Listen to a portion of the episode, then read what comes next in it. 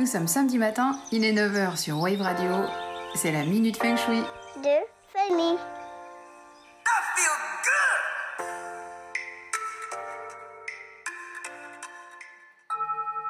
Bonjour Aujourd'hui, je vais vous donner quelques conseils pratiques pour votre espace de travail.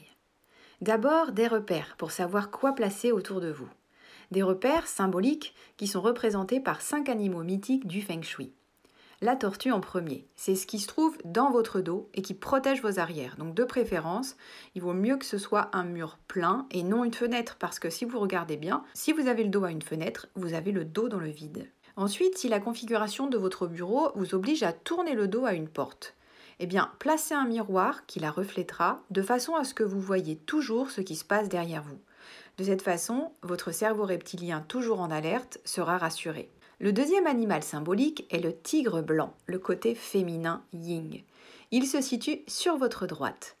Il est symbolisé par tout ce qui est bas, représentant l'animal lorsqu'il se ramasse sur lui-même avant de bondir. C'est de ce côté-là que vous pouvez placer vos meubles bas. À votre gauche se tient le dragon. C'est un animal aérien qui nous domine parce qu'il vole. Là, lui symbolise tout ce qui est haut, comme le mobilier, du coup, qui peut être placé de ce côté-là de vous. Devant vous, il y a le phénix rouge, qui symbolise le renouveau et le futur. Lui, il a besoin de champ libre, donc d'espace où le regard peut se projeter.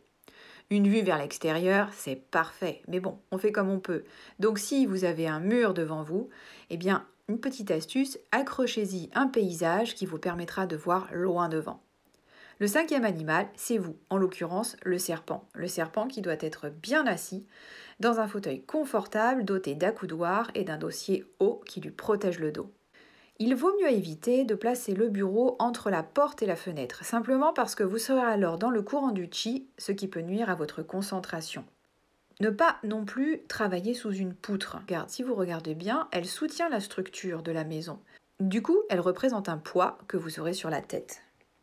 La semaine prochaine, on continue sur l'espace bureau. Salut et bon week-end La minute s'enfuit de famille.